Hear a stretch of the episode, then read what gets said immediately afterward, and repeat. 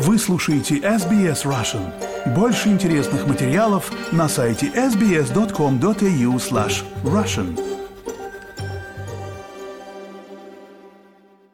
Один из барьеров, с которым сталкиваются новые мигранты в Австралии, это язык. Благодаря программе, финансируемой правительством Нового Южного Уэльса, более 400 человек, говорящих на 50 языках, смогли стать сертифицированными переводчиками. Но активисты говорят, что для улучшения обустройства и адаптации в Австралии требуется сделать больше.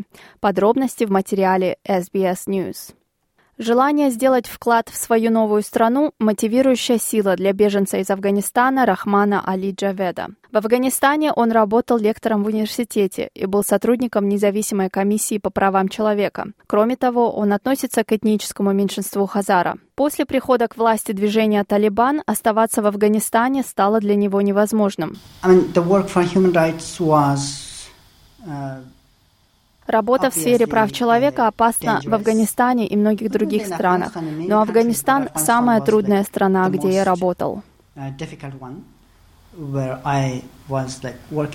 С момента прибытия в Австралию в 2021 году Джавед работает в юридической клинике в Западном Сиднее. В его обязанности как ассистента по юридическим вопросам входит перевод с пяти языков, которыми он владеет. Дари, Хазараги, Дари, Хазараги, персидский, он же фарси, пушту и английский.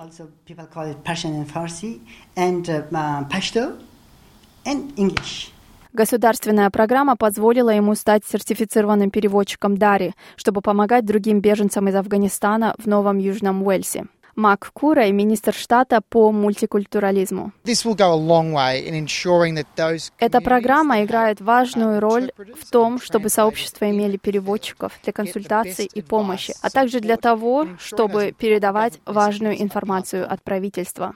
Более 400 человек прошли через программу для переводчиков с 50 языков. Дари, сомали и украинский среди языков, на которых говорит растущее количество переводчиков, часто для того, чтобы помогать людям, вынужденным бежать из зоны конфликта. Глава Федерации Советов этнических сообществ Австралии Карло Карли говорит, что общество регулярно полагается на добрую волю переводчиков.